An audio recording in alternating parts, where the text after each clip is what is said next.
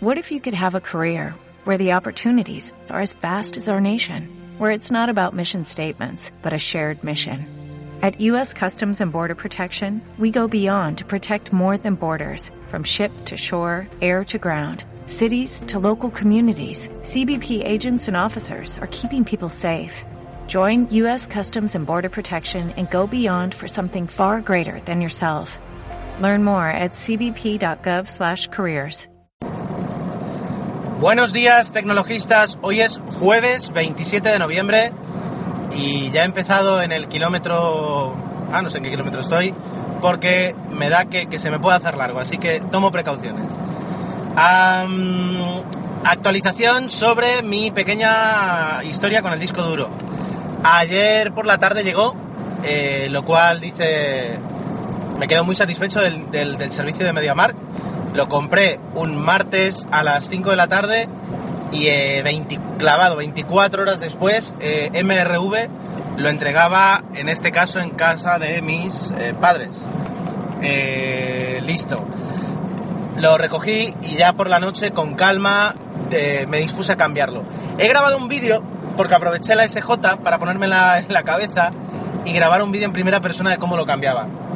Que ha quedado más o menos porque tuve un par de interrupciones, pensé que había parado de grabar, no había parado de grabar, pero bueno, al menos como experimento me ha servido y para otra vez ya, ya lo sabré hacer mejor.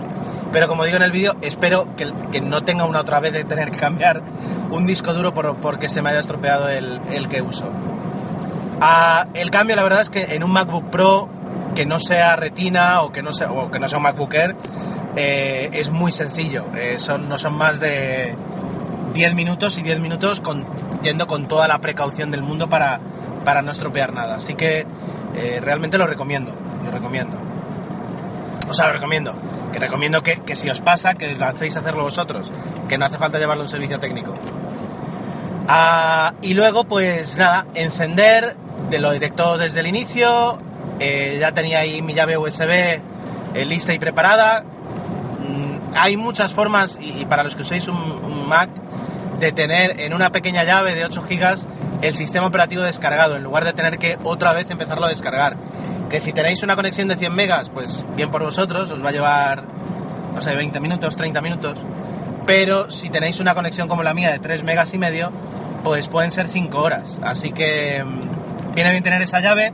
Detectó desde el inicio el, el- el sistema, lo insta el disco duro, eh, creé la partición, lo instaló y luego pues lo típico, le dije que quería copiar todo lo que tenía en Time Machine y ahí se quedó, me fui a dormir y esta mañana lo único que he tenido que hacer ha sido poner la contraseña de iCloud y la de eh, Dropbox, no sé por qué, y ya está. Y a partir de ese momento, eh, por tener tenía, vamos, hasta el historial del último día, es decir, todo, absolutamente todo. Repasando, yo no había hecho nunca una instalación fresca de, de MacOS, de MacOS 10, eh, Mac OS 10, mejor dicho. Yo creo que arrastraba desde que lo compré en 2010, pues eso, con Snow Leopard de la época, pues eh, eso iba arrastrando actualización tras actualización. Entonces era la primera vez que utilizaba una copia así de Time Machine y me he quedado alucinado. No sé si habrá en, en- en otros sistemas operativos un programa de, de copia de respaldo, de copia de seguridad tan completo en el sentido en el que le dices pónmelo otra vez todo en el ordenador, vuelvas en unas horas y esté exactamente igual a como lo dejaste. No tengas que hacer, ya digo, poner dos contraseñas es lo único que he tenido que hacer. Todo lo demás funcionando. Alucinante. Yo me he quedado gratamente sorprendido. Y, ya está. Eh, y ahora pues se acabó. Ya no. De momento espero que, durante unos cuantos años no os tenga que hablar del disco duro de mi Mac. Y si, es, y si lo hago, que sea para, para hablaros de, poner una segunda unidad, etcétera, etcétera. La verdad es que las guías de iFixit eh, funcionaron muy bien.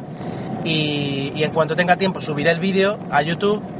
Y bueno, el que tenga curiosidad que lo vea. A mí ya digo, me ha servido como experimento. Y, ahí estará, ¿vale? Ya, ya os avisaré. Si, consigo con subirlo hoy, mañana, mañana os avisaré y os pondré el enlace.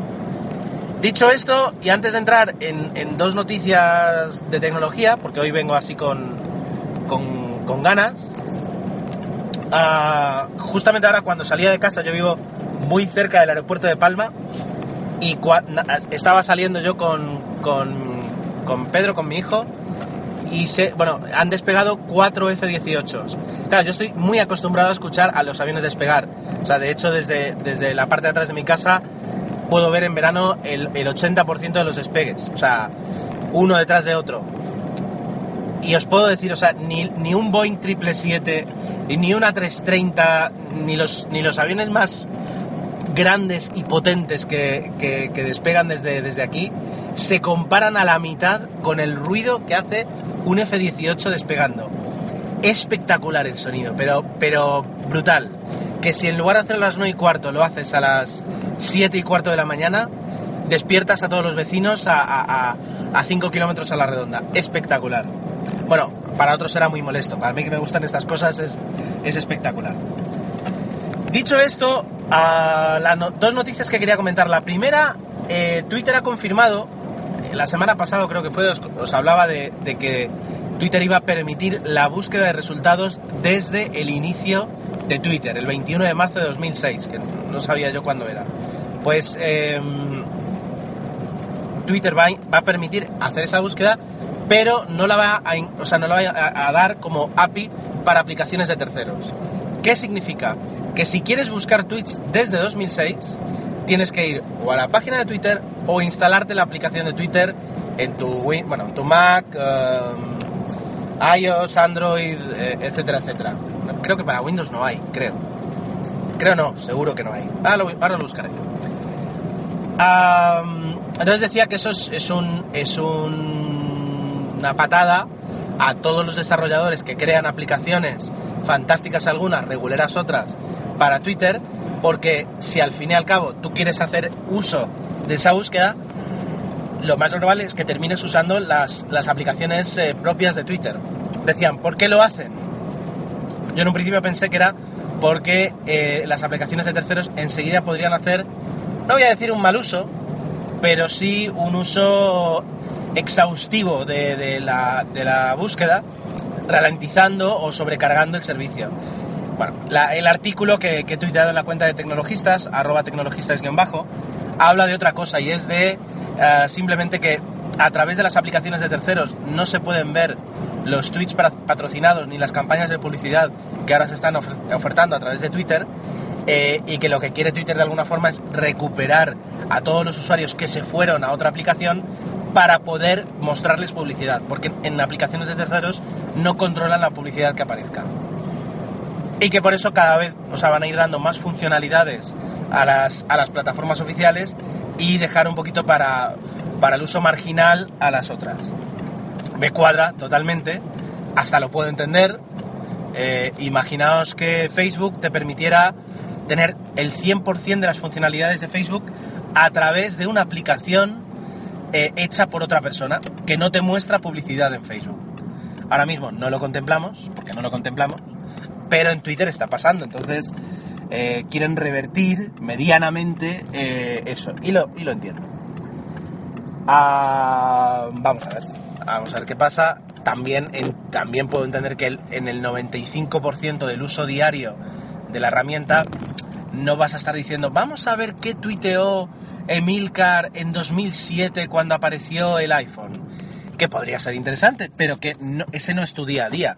tampoco en mi caso que incluso me dedico profesionalmente a esto, es decir, yo puedo seguir utilizando eh, herramientas como Hootsuite, que es la que, es la que utilizo en el trabajo, sin, eh, sin que me ofrezca esas búsquedas. Y ya si luego tengo que hacer algo específico, pues me voy a Twitter o me voy a, donde sea.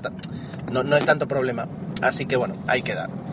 La segunda noticia, a modo de, anécdota, es que ahora desde, desde hoy, desde hoy, en, Estados Unidos eh, comienzan ya algunas ofertas de Black Friday, Seguramente en la App Store veremos muchos descuentos. Para conocer más detalles seguro que hay podcasts mejores que, yo para esto. Eh, pero lo que sí he visto es que Amazon durante el Black Friday, desde hoy hasta pasado mañana, va a ofrecer el... ¿Cómo es? El Kindle Phone... El, ¿El Kindle Phone? Fire Phone... Ah, ahora me he olvidado del nombre. El teléfono de, Amazon, este teléfono que ha sido un, fracaso comercial, dado que mm, bueno, eh, tenía unos precios realmente no voy a decir excesivos, pero sí compitiendo directamente con, el iPhone o con, los modelos estrella de Samsung y, no ofrece las mismas capacidades. Lo que pasa es que sí, lo que sí te ofrece es Amazon Prime, que en Estados Unidos tiene sentido porque puedes ver películas, música, eh, libros, ah, series. Y, tenía un precio elevado. Bueno, pues en su momento ya lo rebajaron para intentar vender alguno, eh, no con mucho éxito. Y durante este, mm, durante este Black Friday lo van a ofrecer libre, que será la otra, porque antes tenías que utilizar un contrato de, de ATT, sí o sí, y ahora te lo ofrecen libre por 200 dólares, incluyendo un año de Amazon Prime. Recordemos que Amazon Prime son, eh, ¿cómo se dice?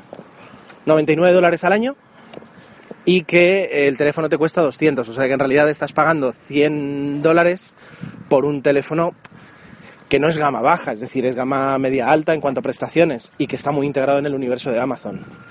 Entonces, eh, pues sí, sí, tiene, tiene sentido y puede que vendan muchísimo. Aparte de eso, también han, ya anunciado el recorte de precios de, diferentes dispositivos. Y por ejemplo, el Kindle básico lo tienes por 49 dólares, esos son 30 dólares menos. Y en general, pues todas, todos los lectores y todas las tablets de Amazon bajan bastante de precio eh, en este Black Friday. Eso sí, en Estados Unidos, así que eh, siempre va a ser un poquito más complicado conseguirlo. Pero bueno, si a alguien le interesa, eso y un buen VPN y, solucionado. Así que nada más. Eh, yo decía, pensaba que me iba a quedar largo, parece que se confirma, pero bueno, mañana 11 minutos, no está mal. Mañana va a ser viernes, vamos a ver qué noticias os traigo. Espero no tener que hablaros más de mi disco duro y ya veremos. Mientras tanto, disfrutad del jueves, que tengáis un buen día y gracias por escucharme. ¿No te encantaría tener 100 dólares extra en tu bolsillo? Haz que un experto bilingüe de TurboTax declare tus impuestos para el 31 de marzo y obtén 100 dólares de vuelta al instante. Porque no importa cuáles hayan sido tus logros del año pasado, TurboTax hace que cuenten. Obtén 100 dólares de vuelta y tus impuestos con 100% de precisión. Solo con Intuit TurboTax. Debes declarar para el 31 de marzo. Crédito solo aplicable al costo de la presentación federal con Turbo Tax Full Service. Oferta sujeta a cambios o cancelación en cualquier momento.